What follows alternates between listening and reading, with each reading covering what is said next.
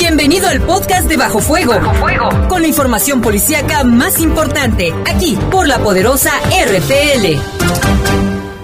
Los sucesos más importantes ocurridos al momento. Ocurridos al momento. En Bajo Fuego, tu opinión es importante. Comunícate al 477-718-7995 y 96. WhatsApp 477-147-1100. En Bajo Fuego, esta es la información.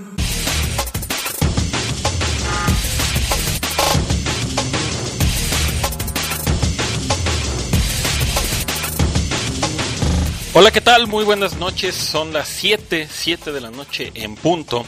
Damos inicio a esta transmisión de hoy jueves 19 de marzo de aquí en Bajo Fuego. Eh, quiero saludar a Jorge Rodrigo Sabanero que está en controles y a nuestro compañero Julio Martínez que está en control de cabina. Yo soy Iván Rivera. A nombre de Jaime Ramírez, Lupita Tilano y Eduardo Tapia, les doy la más cordial bienvenida. Recuerde que estamos rotándonos para conducir este noticiero por esta contingencia, esta epidemia del coronavirus. Y bueno, pues como dicen por ahí, más vale prevenir que lamentar. Pues vamos a dar inicio a la lectura de todo lo que vamos a tener en cuestión de noticias para esta tarde de jueves 19 de marzo del año 2020. En información local, información pues generada durante las últimas horas, libera la policía municipal a una persona que había sido privada de su libertad. También se confirma que hay cuatro personas detenidas tras este suceso. En otra información, se registran dos robos de vehículos con violencia aquí en la ciudad de León, Guanajuato. En uno de ellos hubo una balacera entre policías y presuntos delincuentes. Hay cinco personas detenidas. La recuperación de estos dos vehículos por parte de los elementos de la policía municipal. En información, información nacional, se incendia una iglesia en la Ciudad de México. Personal estaba, personal de mantenimiento estaba impermeabilizando esta iglesia ubicada en la alcaldía de Venustiano Carranza. Y pues esta iglesia bastante, bastante antigua en la Ciudad de México se incendió hace aproximadamente una hora. Ya el incendio está controlado. También en la información internacional, un joven colombiano, un joven de origen colombiano allá en este país de Colombia, asesinó a su novia hace algunos días, a su exnovia, perdón, se arrepintió y el día de hoy fue a entregarse a la policía con todo y arma y dijo que no sabía lo que estaba haciendo. Le voy a dar los detalles pues cuando regresemos a esta emisión de Bajo Fuego de hoy 19 de marzo. Los saludo y los espero en un momento terminando este corte comercial. Comunícate con nosotros al 477-718-7995 y 96. WhatsApp 477-147-1100. Continuamos en Bajo Fuego. Hola, ¿qué tal? Qué bueno que sigue con nosotros, que sigue con nosotros aquí en Bajo Fuego.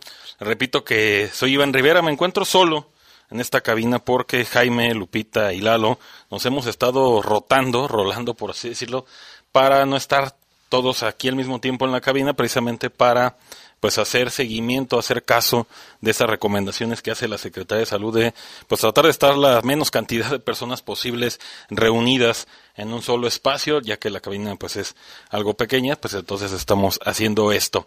Voy a estar con ustedes durante pues estos minutos que faltan para completar la hora, la hora de noticias que tenemos aquí en Bajo Fuego. Les decía antes de salir al corte comercial en los avances de las noticias que en Colombia, en Colombia un joven decidió asesinar a su exnovia. Hoy, el día de hoy, se arrepintió y se entregó a la policía. Este adolescente de 16 años de edad, es decir, menor de edad, se entregó de forma voluntaria a la Policía Nacional y confesó que había asesinado a su exnovia, una menor de apenas 14 años de edad, es decir, dos años menor que él, ambos menores de edad. Esta información ya fue confirmada por el, el coronel perdón, Ever Giovanni Gómez Reyes, quien es comandante del Departamento de la Policía de Antioquía. Él indicó que la víctima se llamaba Isabela Isabela de 14 años de edad. Este crimen ocurrió apenas el miércoles 11 de marzo, es decir, hace una, una semana, y dentro, esto ocurrió dentro de una vivienda del barrio Pío 12 del municipio de la ciudad de Bolívar. Según este oficial, es decir, Ever Giovanni, la víctima estaba en compañía de su expareja y luego de presentarse una discusión entre ellos, se escuchó una detonación, es decir, un disparo de arma de fuego. Un vecino alertado por el disparo se dirigió a la casa de esta joven, de, de Isabela, y la encontró sin vida, con un disparo de arma de fuego a la altura del tórax. De inmediato este vecino dio aviso a las patrullas policiales que iniciaron las pesquisas del caso. La primera hipótesis apuntó precisamente al exnovio, a este, a este joven de 16 años de edad, quien fue visto por última vez con la joven antes de que se desatara esta discusión. Con la presión encima, es decir, la presión mediática, el sospechoso se decidió entregarse hoy a la justicia a la una de la mañana, cuando se presentó en la estación de policía del poblado de Salgar. Este no es el primer asesinato de una menor de edad perpetrado en Antioquía en este año, es decir, allá en Colombia, en esta región de Antioquía. El pasado 8 de febrero también fue encontrado el cadáver de una estudiante de 14 años de edad, también comparte edad con, con esta víctima reciente, en una cañada de la vereda de Palmeras, en el municipio de Necocli, Necocli en Antioquía.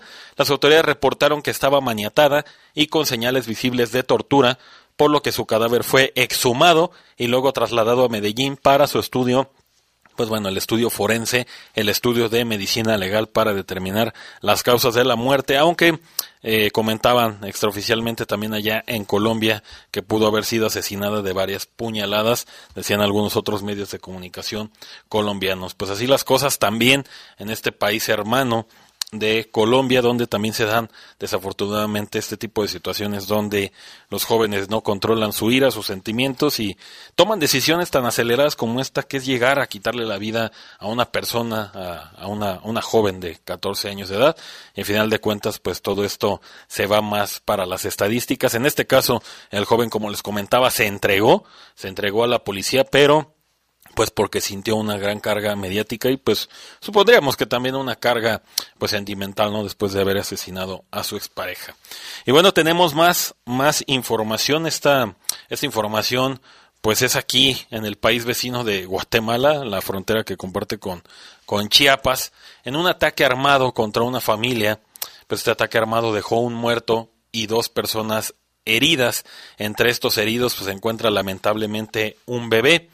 Este ataque se registró la tarde de este jueves en la avenida Elena y la novena calle de la zona 1 de la capital. Recordemos que allá en Guatemala, pues estas, estas zonas se dividen por, bueno, las colonias se dividen por zonas, entonces no son como tal este colonias, sino es la zona número uno, eh, ubicada en la avenida Elena y la novena calle.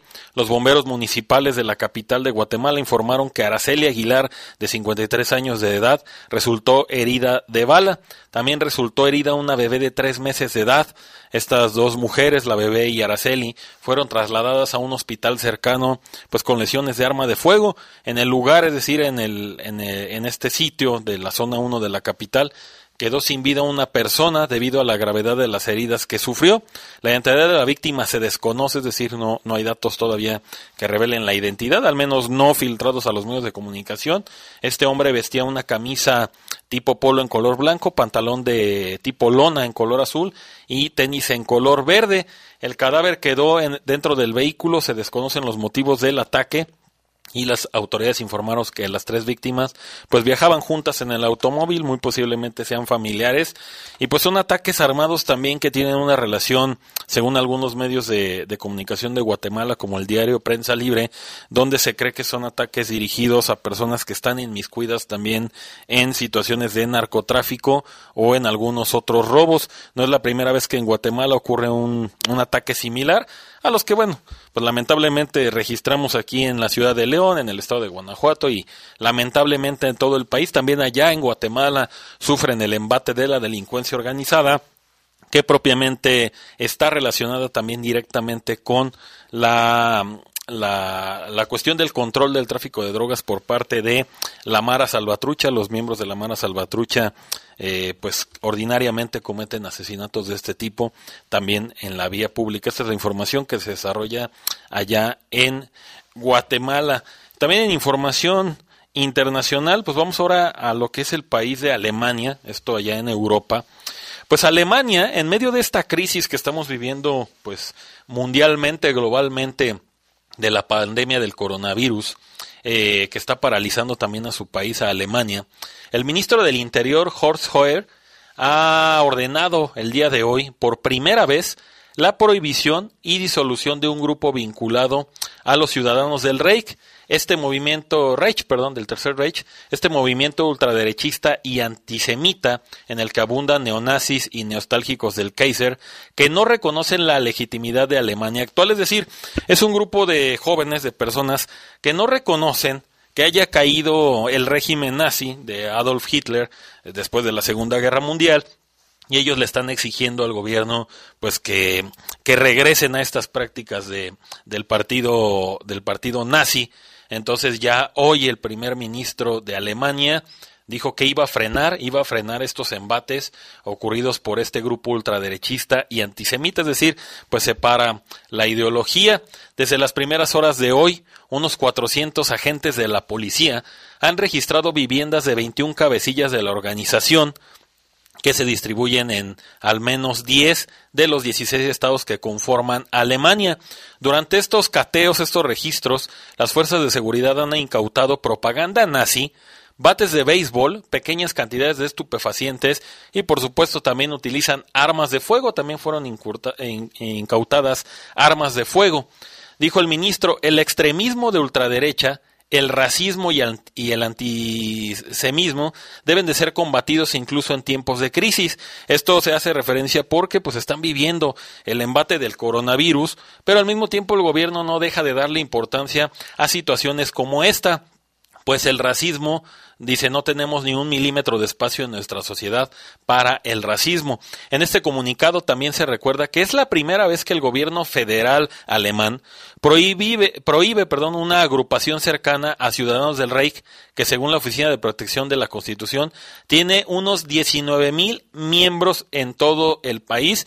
Muchos de ellos están armados, tienen antecedentes penales y son considerados como de alta peligrosidad y prenden los focos rojos sobre todo en la capital de Alemania, que es Berlín.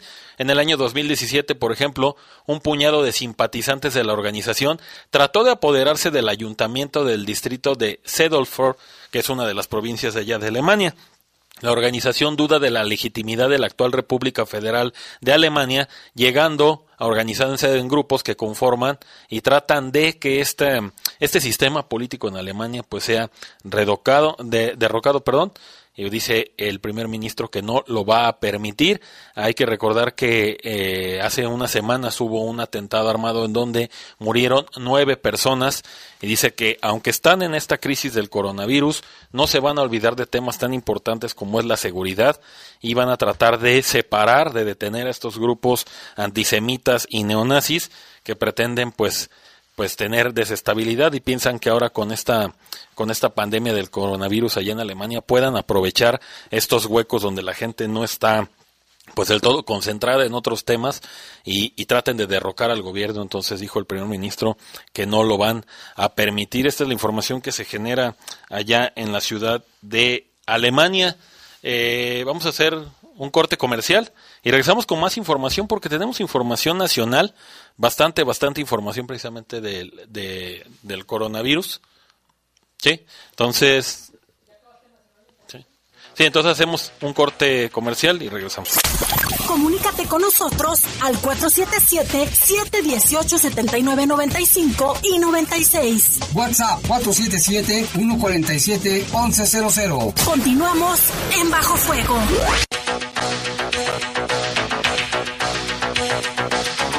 Muchas gracias, muchas gracias por continuar con nosotros. Son las 7.21, 7.21 de la tarde noche.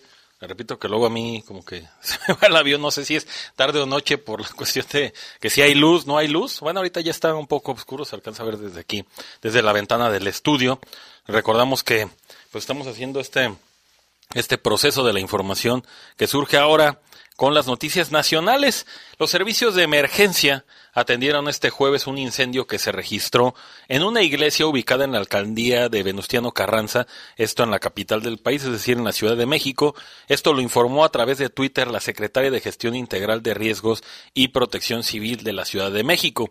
Al respecto del incendio de esta iglesia, la jefa de gobierno Claudia Sheinbaum aseguró que dicho incendio ya fue controlado por lo que fueron evacuadas 300 personas, 300 vecinos de ahí de Venustiano Carranza, de los cuales tres resultaron pues con algunas algunas lesiones y necesitaron atención médica. No especificaron en estos informes qué tipo de lesiones, aunque algunos usuarios de Twitter, sobre todo ese rato que estaba leyendo, pues decían que habían sido personas que en su mayoría adultos mayores habían resultado intoxicados.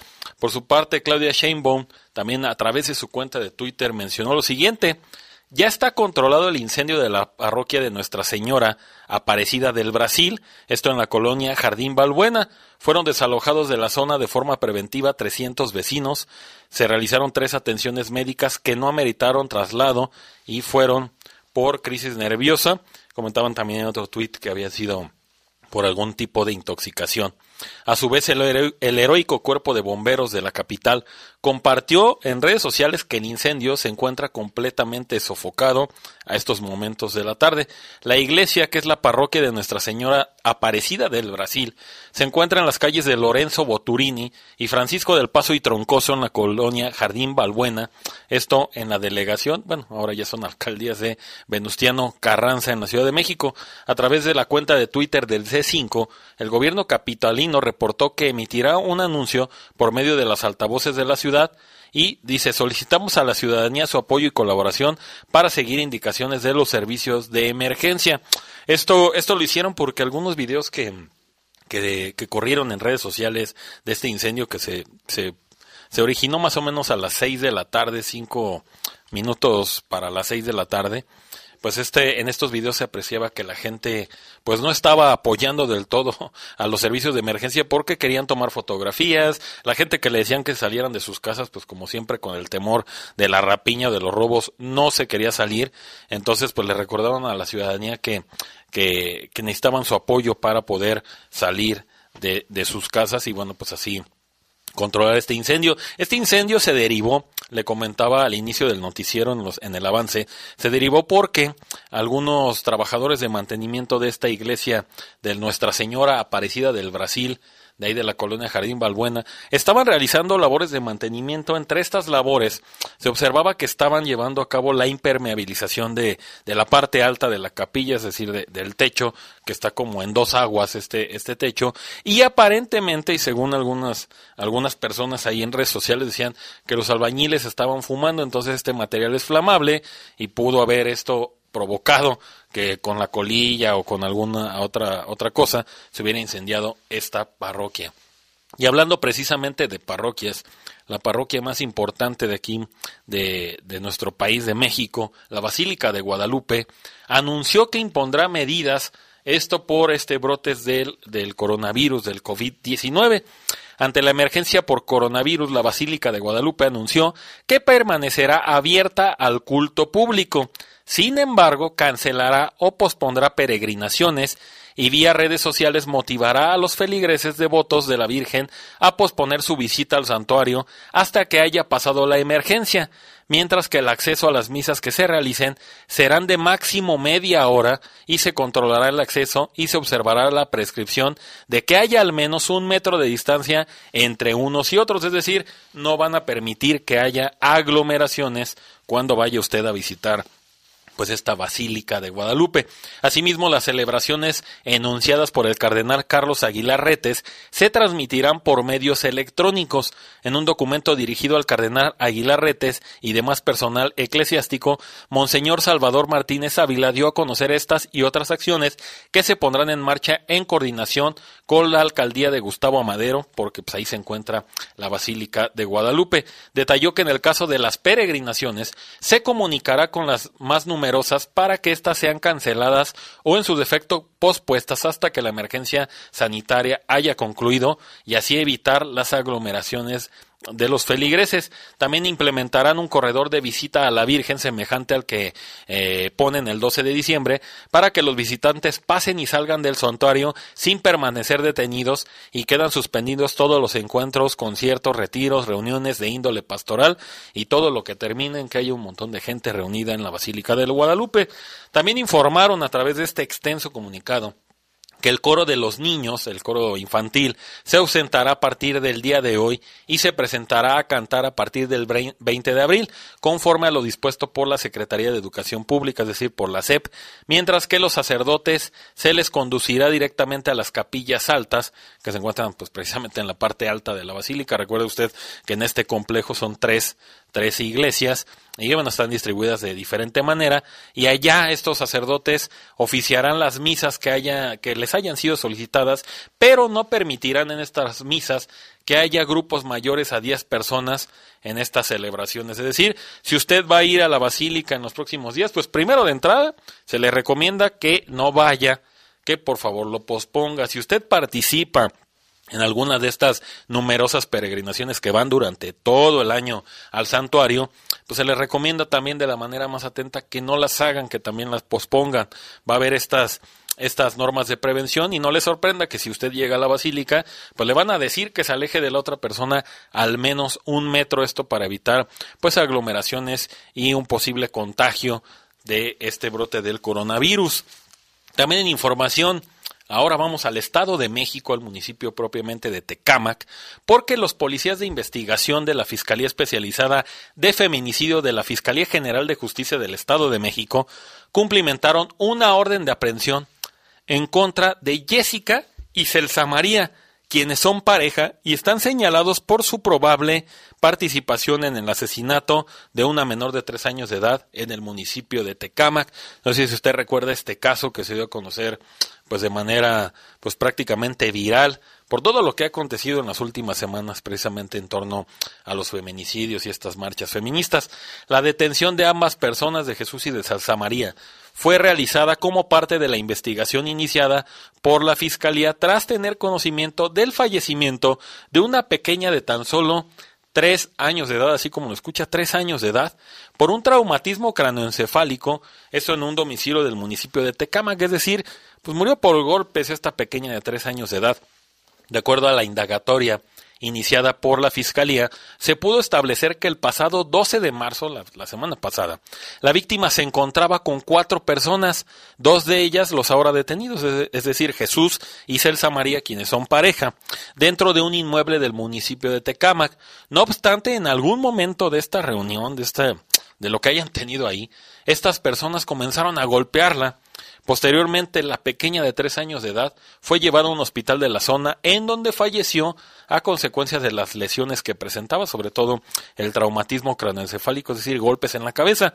El agente del Ministerio Público pues inmediatamente tomó conocimiento de este, de este horrible homicidio de una menor de edad e inició la carpeta de investigación respectiva por el delito de feminicidio y con los datos que recabaron pues de, de esta de esta inicio de la investigación del personal de la Fiscalía, fue posible identificar a Jesús y a Celsa María como los probables partícipes de los hechos, es decir, del homicidio de su propia hija. Con estos datos también el representante social solicitó a un juez liberar una orden de aprehensión en contra de estas dos personas, la cual fue otorgada y cumplimentada el día de hoy, por lo que fueron ingresados al penal de Ecatepec, donde quedaron a disposición de un juez quien habrá de determinar su situación legal.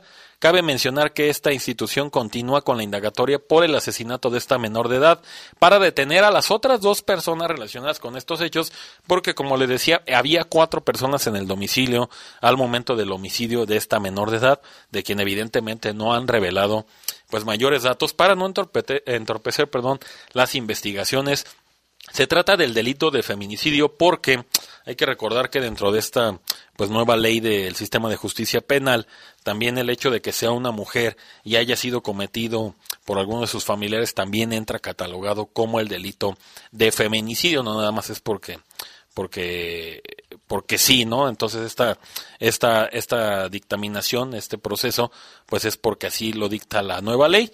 Dice, a los detenidos también se les debe considerar inocentes hasta que sea dictada una sentencia condenatoria en su contra, porque recuerda usted bastantes casos donde de pronto los, los detenidos, los indiciados como, como se le denomina, pues luego son, son nombrados como ya culpables, incluso por nosotros los medios de comunicación, y esto es una argucia legal que, que aprovechan los, los abogados para poder liberarlos, no es como como es que les dijeron que eran culpables y no lo eran y todavía no dictaban sentencia. Entonces, así están las cosas en el municipio de Tecámac, allá en el Estado de México, este homicidio de esta menor de tres años de edad. Ya están detenidos Celsa, María y Jesús como probables partícipes de este homicidio allá en el Estado de México. Y en más información, pues tenemos más información precisamente ocurrida también en la capital del país porque hubo un homicidio, el homicidio de un joven esto en calles de la alcaldía de Azcapotzalco. Este homicidio ocurrió propiamente en la colonia Granjas, muy cerca, muy cerca de la colonia Granjas de lo que es el metro El Rosario. Este homicidio ocurrió aparentemente dentro de una riña ubicada en uno de los parques que tiene esta, esta colonia. Este homicidio es eh, producido también por disparos de arma de fuego. Al parecer estaban varios jóvenes reunidos el día de ayer por la noche es decir, hace algunas horas, estaban reunidos en este parque, comenzaron una riña que se desató en una en una balacera, en una balacera entre, este, entre estos jóvenes que aparentemente pues eran amigos en algún momento, como suele suceder, pues terminan discutiendo, de los de, de, la discusión pasan a los golpes y de los golpes pues pasan a las detonaciones de arma de fuego. Este joven de 16 años de edad, identificado como José Luis, falleció de un disparo de arma de fuego en el tórax y aparente también tenía un rozón de arma de fuego a la altura de la pierna izquierda. Los adolescentes que estaban en esta, en esta riña fueron plenamente identificados por los vecinos y comentan que son también vecinos de ahí de la zona, es decir, todos viven cerca, pero no saben por qué se desató esta riña, pues eh, todos concordaban que desde las 5 de la tarde, pues estos jóvenes pues estaban conviviendo, bebiendo algunas bebidas embriagantes y en algún momento de la noche pasaron a los insultos, luego a los golpes, se desató esta riña entre ellos y pues posteriormente terminaron en balacera y este joven de 17 años de edad resultó fallecido ahí en la colonia Granjas, en la alcaldía de Azcapotzalco, también en la ciudad de México. Pues esta es la información que tenemos hasta este momento. Vamos a hacer un corte comercial y vamos a regresar porque les comentábamos que hay cinco personas detenidas en dos robos de automóviles ocurridos aquí en la ciudad de León, Guanajuato. También la detención de personas presuntamente involucradas en la privación ilegal de una persona también aquí en la ciudad de León, Guanajuato. Pues los dejo en un corte comercial y regresamos con más información.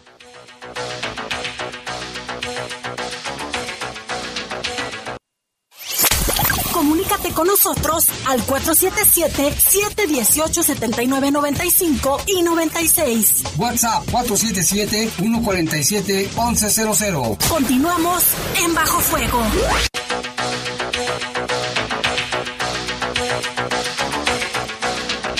Buenas noches, qué bueno que sigue con nosotros aquí en esta emisión de Bajo Fuego de hoy, jueves 19 de marzo del año 2020. Le comentaba hace un rato que estamos pues estoy, un servidor solo con Jorge Rodríguez Sabanero, porque Jaime, Lupita y Lalo, pues nos estamos rotando precisamente para hacer el noticiero. Pero ya vamos a entrar precisamente con la información que surge aquí en la ciudad de León, Guanajuato, porque hay algunos casos que, que son de sumo, de sumo interés para aquí, para la ciudadanía. Libera la Policía Municipal de León a una persona que había sido privada de su libertad hay cuatro personas detenidas. Esta es la información que tenemos hasta el momento. Al menos una persona fue liberada de estar privada de su libertad en una casa ubicada en la calle Antonio Vivaldi, casi esquina con la calle Niza en la colonia Acrópolis.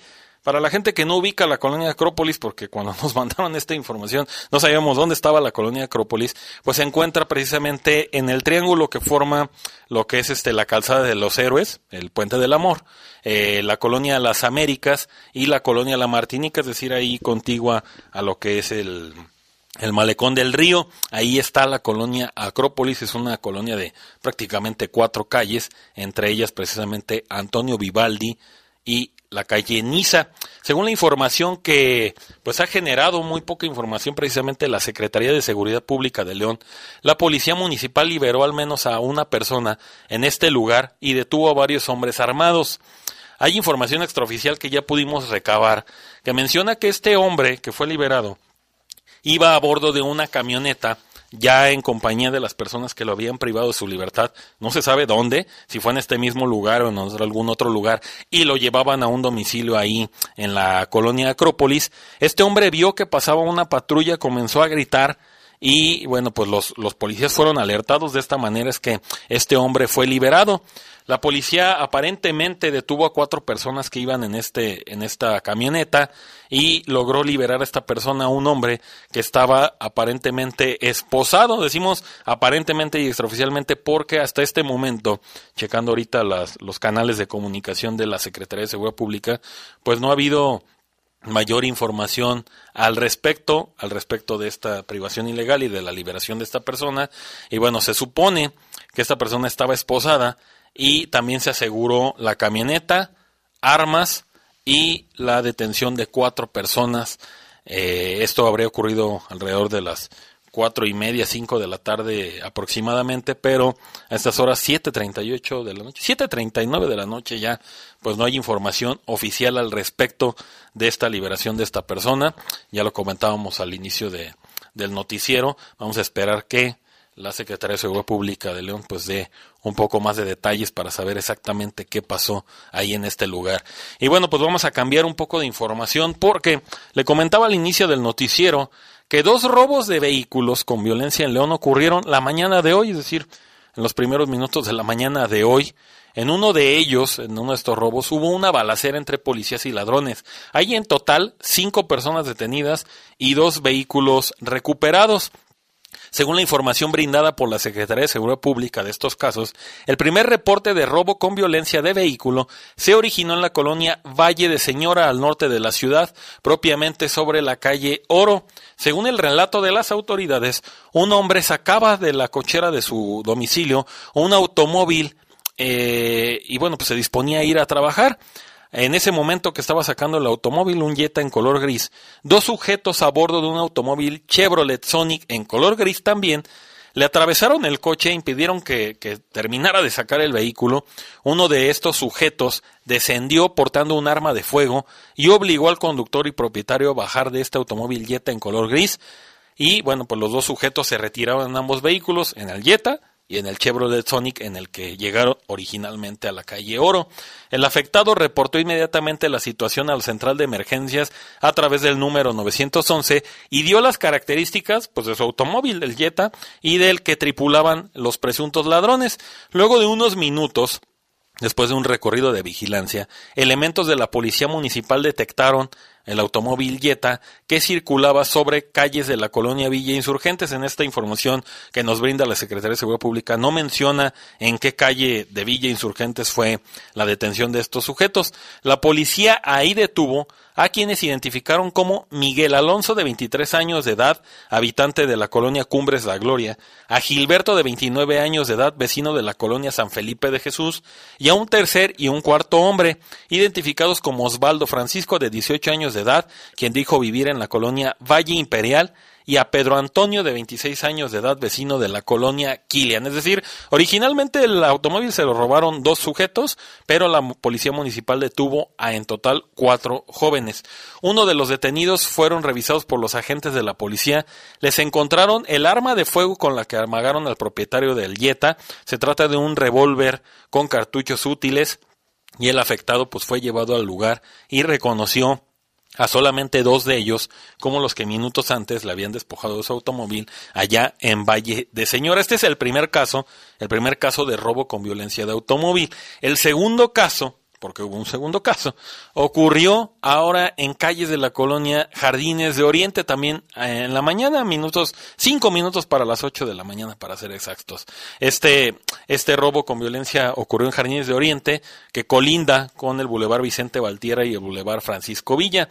Según también la información que, que nos hizo llegar la Secretaría de Seguridad Pública de aquí del municipio, el reporte lo realizó una mujer que mencionó también, igual, salía de su domicilio a bordo de una camioneta Mitsubishi L200, está en color negro, y fue interceptada también por dos sujetos armados. Es decir, si usted lo, ve de esta manera, pues es el mismo modus operandi, es decir, cuando tú estás sacando tu vehículo, pues llegan, te atraviesan otro coche y te bajan a punta de pistola. Estos hombres, pues precisamente le apuntaron con el arma de fuego a esta mujer, le exigieron que bajara de la camioneta y a empujones la obligaron a darles las llaves del vehículo cuando salía de su domicilio de la calle Salvador Dalí, una vez apoderados de esta camioneta Mitsubishi, condujeron sobre el bulevar Francisco Villa hacia el libramiento José María Morelos. Tras el reporte que también lo hizo inmediatamente la afectada, pues fue atendido aparentemente con rapidez porque también la policía ubicó al paso, es decir, cuando los policías patrullaban cierta zona de la ciudad, pegada al libramiento Morelos, también ubicaron esta camioneta que pasó exceso de velocidad, los ladrones comenzaron a, a, protagonizar una persecución prácticamente peliculesca ahí por la, por la esquina precisamente del Boulevard Francisco Villa y el Libramiento Morelos. Hay que recordar que en esta zona recientemente acaban de inaugurar pues este, este tramo todavía del puente vehicular, pero todavía están haciendo obras. Entonces por ahí estos sujetos se dirigieron para brincar hacia lo que es el Boulevard Saltillo, que ya es el que conduce hacia la zona de Medina, todas estas colonias que componen Medina, propiamente se dirigieron a la colonia 8 de marzo. Al verse pues ya perseguidos y prácticamente sitiados, los ladrones comenzaron a dispararle a los oficiales de policía. Este es el caso que le decía que hubo intercambio de disparos. Bueno, la policía detuvo la marcha de, sus unidades, enfrentaron a tiros a los delincuentes y dice la Secretaría de Seguridad Pública que, apegados al protocolo, pues tuvieron que repeler la agresión, se vieron obligados a repeler la agresión. Durante la balacera, un presunto ladrón resultó lesionado. Y bueno, pues en esta información, como suele suceder en algunos robos que salen mal o son frustrados, pues el segundo cómplice de los dos que, que, se llevaron la camioneta decidió huir y dejar abandonado a su cómplice, por lo que solo fue detenido uno de ellos, identificado como Oscar, de 27 años de edad. Precisamente este, este sujeto fue el que recibió los disparos. Fue asegurada la camioneta que habían robado, fue asegurada también un arma de fuego tipo escuadra calibre 9 milímetros, con la cual, pues, aparentemente con ella atacaron a los elementos de la policía municipal. Ahora este detenido enfrentará cargos por robo con violencia, portación de arma de fuego y además, pues el más grave de todos ellos, el intento de homicidio en contra de los oficiales de la Policía Municipal de León, quienes pues, pues protagonizaron esta persecución. Repito, fueron dos casos, el de Valle de Señora, recuperado el vehículo en la colonia eh, Villa Insurgentes, y este segundo caso, el, el coche, la camioneta, perdón, robada y en la colonia mmm, Jardines de Oriente y recuperada en la colonia 8 de marzo, zona de Medina, para ser más exactos, la zona de Medina, pero ahí estos sujetos protagonizaron una balacera en contra de los elementos de la Policía Municipal de León.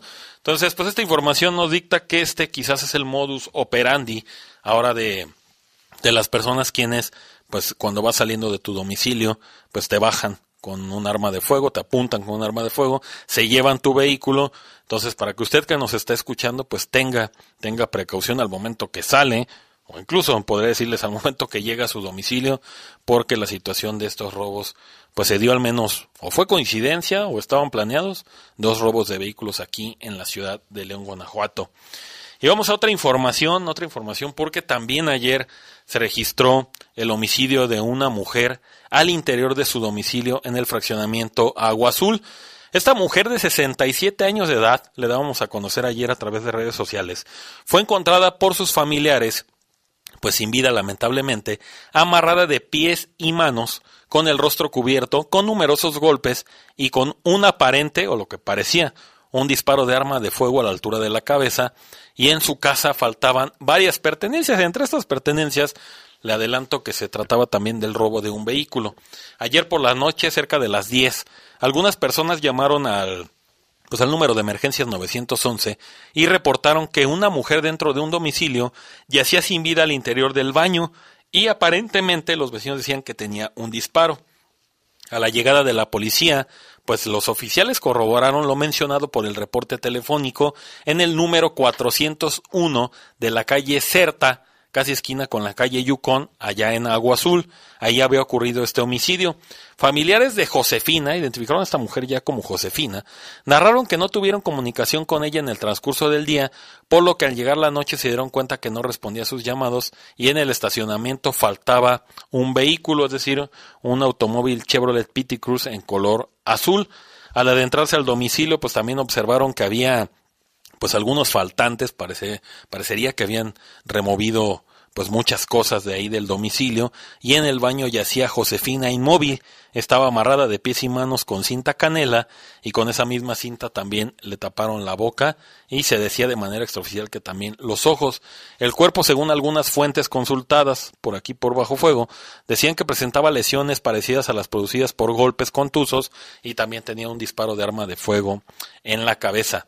Los vecinos narraron que no la habían visto durante el día, pero que aproximadamente entre 5 y 6 de la tarde del día de ayer, precisamente, salieron algunos sujetos de este domicilio a bordo de dos vehículos. El primero fue el Chevrolet Cruz que aparentemente pues se robaron porque los, los, familiares decían que faltaba ese vehículo y también una camioneta, una camioneta Ranger en color roja. Esta camioneta, según los vecinos, estaba cargada con algunos muebles, podrían ser algunos de los faltantes de este domicilio. Y hay un dato también que, que, que, corrió ahí entre los vecinos, que esta mujer Josefina rentaba una de las habitaciones de su domicilio a dos jóvenes, a dos jóvenes que tenían algunos meses de vivir ahí, y fueron a estos jóvenes a los que fueron, a los que vieron, perdón, salir del domicilio. Entonces, pues atando un poco de conjeturas, pues podremos creer de cierta manera que pues los homicidas de Josefina, de 67 años de edad, pudieron haber sido sus, sus renteros, ¿no? Creo que se le llama así renteros, la, gente que, que, renta el lugar, ¿no? La, la, gente que renta el lugar porque los vecinos así los identificaron, no están identificados, perdón, bajo algún nombre, bajo más características, y pues de ser de esta manera la fiscalía pues ya está, estará investigando este caso que consternó a los vecinos del fraccionamiento Agua Azul, ocurrió cerca de las 5 o 6 de la tarde aparentemente el homicidio, pero hasta las 10 de la noche, pues los vecinos y los familiares pues se dieron cuenta del fallecimiento de Josefina, repito, 67 años de edad de esta mujer y la Secretaría de Seguridad Pública pues también ya dio algunos detalles en, en un en un boletín que enviaron. Y bueno, también el día de ayer se daba a conocer el atropello de un hombre en la colonia La Moreña. Este atropello de este hombre ocurrió pues la tarde de ayer y, y aparentemente fue por causa de un camión, un camión urbano de la ruta número 4. Ya fue identificado por los familiares el hombre que murió al ser atropellado precisamente por este camión urbano de la línea 4 de la ruta 4 en la colonia La Moreña. El ahora occiso respondió el nombre de Francisco, tenía 54 años de edad y tenía su domicilio en la colonia San Juan de Abajo. Las autoridades no informaron a qué se dedicaba, es decir, no informaron cuál era el oficio de Francisco, 54 años de edad. Su causa de, muerte ya fue eh, diagnosticada como golpes que recibió en el cráneo y en el cuerpo, es decir, traumatismo cráneoencefálico. Este accidente ocurrió a las 7.40 horas de la mañana, le dije hace rato de la tarde, perdón, de la mañana, del miércoles en el Boulevard Paseo de Jerez y la esquina con la calle Berrendos de la colonia La Moreña. La víctima circulaba sobre la ciclovía pero según los testigos, cuando llegó el retorno ubicado en el, en el lugar, bajó al arroyo vehicular y es ahí cuando lamentablemente fue atropellado por el camión de la Ruta 4, el cual se dio a la fuga, es decir, no se detuvo y bueno, pues algunos, algunos testigos mencionaron que era esta Ruta 4 de la Moreña, el, este hombre no había sido identificado y al día de hoy fue identificado por sus familiares como Francisco, 54 años de edad. Y bueno, pues tenemos también más, más información. Y esta información ahora, pues nos trasladamos de aquí de León a nuestro municipio vecino de San Francisco del Rincón, porque ayer en San Francisco del Rincón se registraron dos muertes, dos muertes que están relacionadas con ataques armados. La madrugada del día de hoy, precisamente ocurrió ya el fallecimiento de uno de los de estas personas lesionadas. Este joven, un joven, murió luego de que le explotara una granada de fragmentación en la mano, esto en la colonia Valle del Oro, mejor conocida como El Ranchito. Esos hechos ocurrieron a las 4 de la mañana en la calle Valle Verde de la colonia Valle del Oro, que pues allá en San Francisco del Rincón conocen como El Ranchito.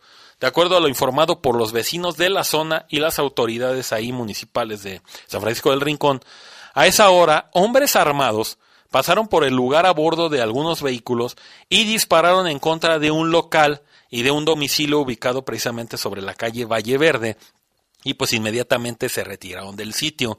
Pero un joven de entre 15 y 17 años de edad que no ha sido identificado, salió de su domicilio luego de escuchar estos disparos, portaba una granada de fragmentación en la mano y trató de lanzársela a los sujetos que habían realizado estos disparos, pero en algún momento, pues la granada explotó, pero le explotó en la mano derecha.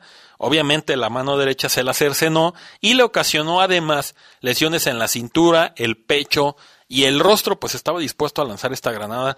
El cuerpo de la víctima, este joven de entre 15 y 17 años de edad, bastante, bastante joven, un adolescente, quedó tirado cerca de la banqueta.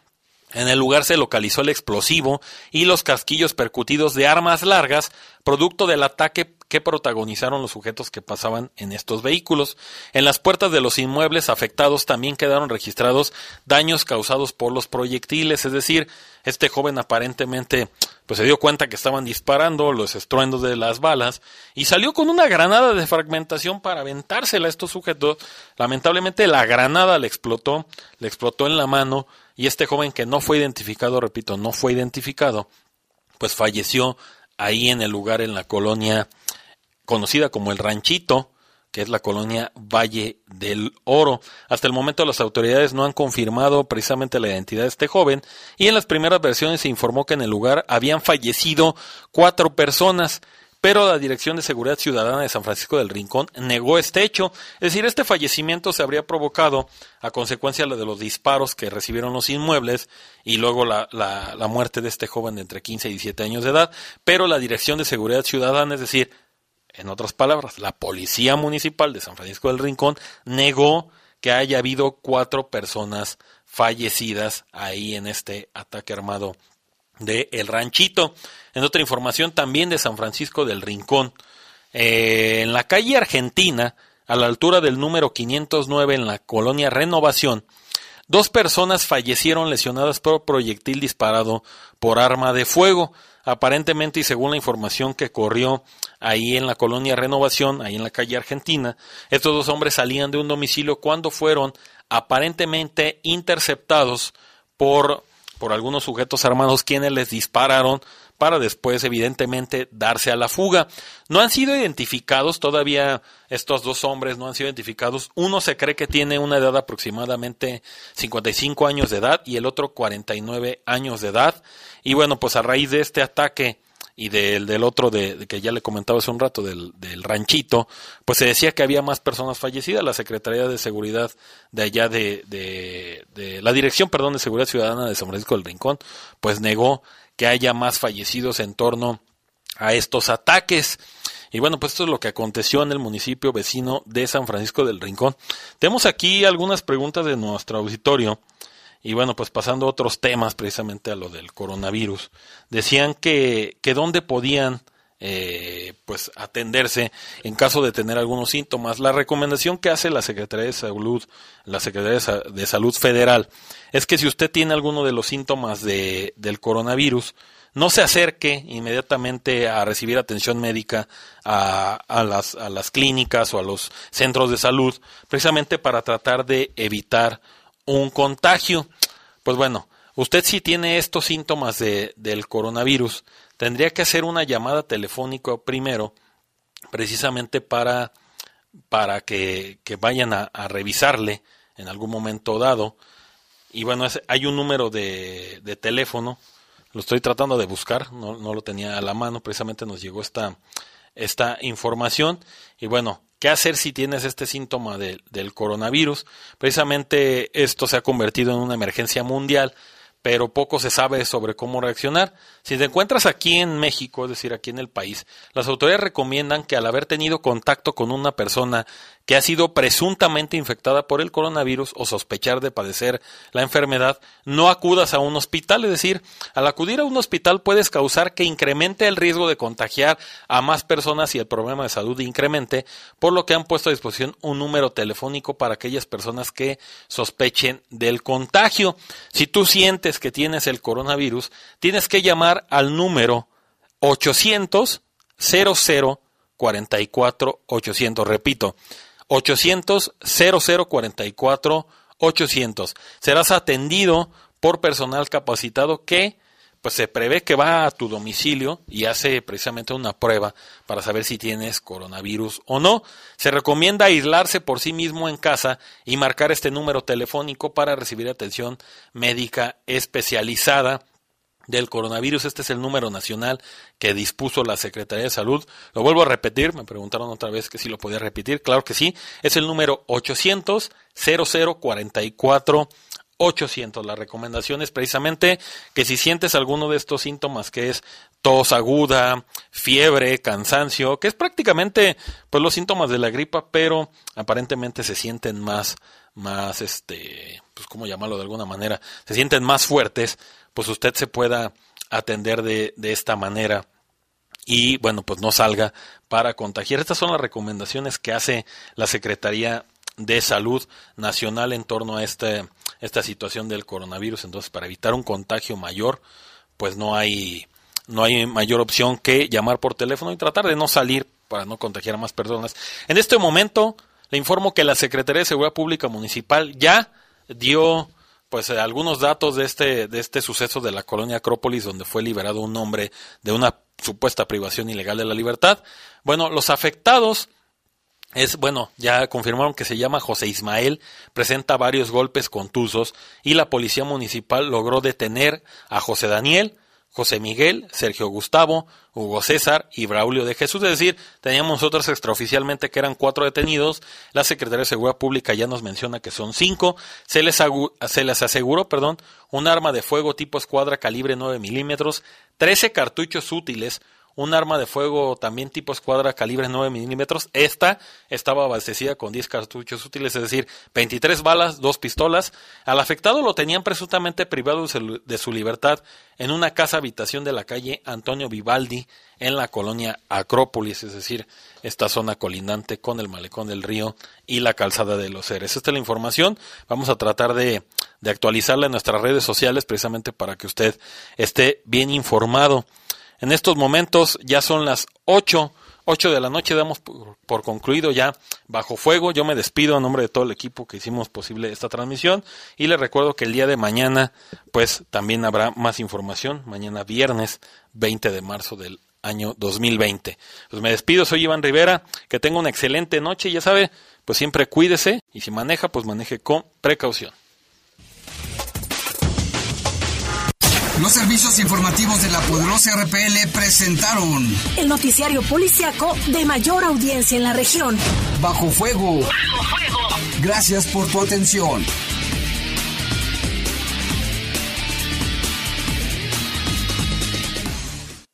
Hasta aquí, los sucesos policíacos más importantes de Bajo Fuego. Bajo Fuego.